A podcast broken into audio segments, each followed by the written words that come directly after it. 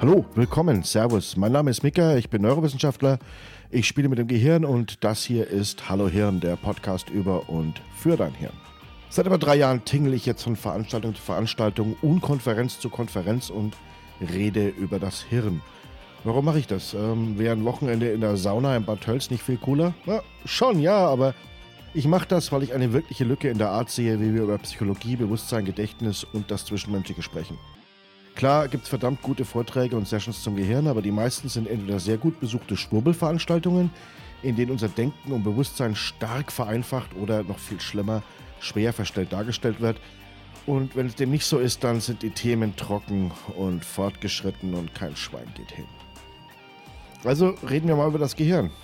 Willkommen zu Hallo Hirn, Episode 0. Wusstest du zum Beispiel, dass du etwa drei Stunden am Tag blind bist?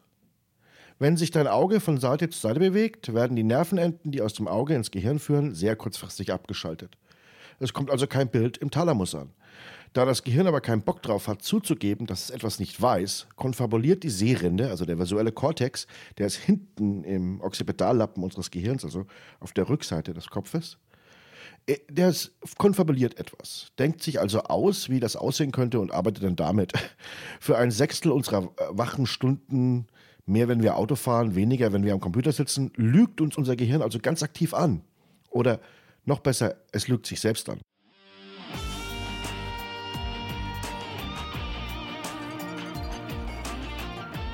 Eigentlich ist das gar keine schlechte Idee. Wir können mit ungenauen Daten nämlich viel besser umgehen als mit fehlenden Daten.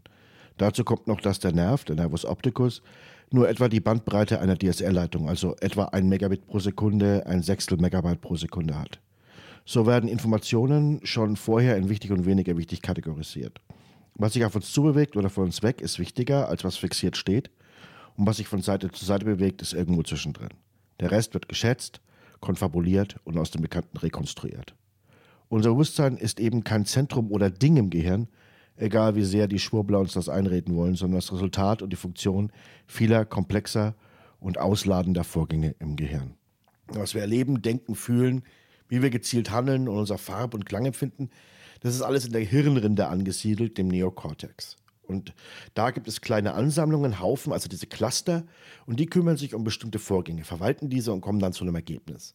Die Cluster kommunizieren dann aber nicht direkt miteinander oder mit anderen Teilen des Gehirns, sondern treffen Entscheidungen in einem Komitee aus kleineren Zentren, die wiederum in einem größeren Komitee entscheiden.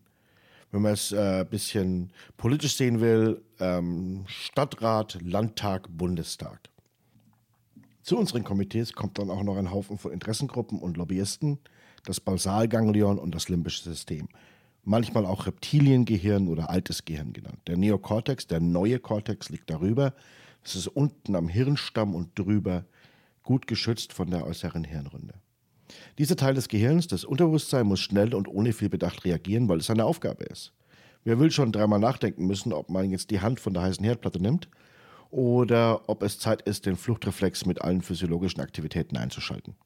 Unser Überleben als Tier in einem Tierreich voller potenzieller Gefahren hängt einfach davon ab. Das Unterbewusstsein schickt dann wieder via Telegramm steht oder physiologisch, also passiv-aggressiv. Ich fange jetzt an zu schwitzen, ich fange an zu zittern. Ich hoffe, dass der Neokortex das auch versteht, dass jetzt gerade was nicht okay ist. Nachrichten ans Bewusstsein welches dann, wenn alles erklärt ist und durchgedacht ist, beschwichtigend auf das Unterbewusstsein zurückredet. Also ich habe mir das angeguckt, das ist tatsächlich einfach nur ein Schlauch im Gras und keine Schlange zum Beispiel. Unser Bewusstsein ist also dieses nicht exakte Organ. Es ist sehr verwaschen und größtenteils beruht es auf Schätzungen und Konfabulationen. Es ist kein kleiner Mann, der jetzt irgendwie hier sitzt und Informationen aus einem großen Computer zieht, sondern es ist ein großer Raum, in dem Wahrheit, Lügen, Erfindungen und Schätzungen laut herausgebrüllt werden, in wechselnder Lautstärke und Vehemenz, ohne dass wir die Möglichkeit haben, herauszufinden, was wahr und was nicht wahr ist.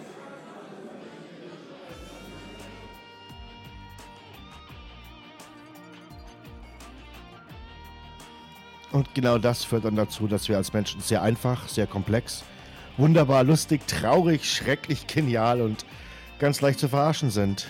Alles das immer und für jeden, jederzeit. Habe ich dir Lust gemacht, mit mir in diese wunderbare Welt eines komplexen Systems einzutauchen? zusammen mit mir und meinen Gästen in die Abgründe des Gehirns zu starren, bis der Abgrund zurückstarrt? Dann abonniere Hallo Hirn auf Apple Podcasts, Google, Soundcloud oder folge at Hallo Hirn, ein Wort, Hallo Hirn, auf Twitter für neue Episoden. Und dann schauen wir uns in jeder Episode einen kleinen Teil dieses wunderbaren, schrecklichen, schlauen, dummen Apparats in unserem Schädel an. Von unseren Verfangenheiten, Neigungen und kognitiven Verzerrungen hin zur Wissenschaft, hinter den Dingen, die unserem Kopf vorgehen. Also ich freue mich auf euch und auf die erste Episode. Bis dahin, kühlen Kopf bewahren, ciao, servus, bis bald.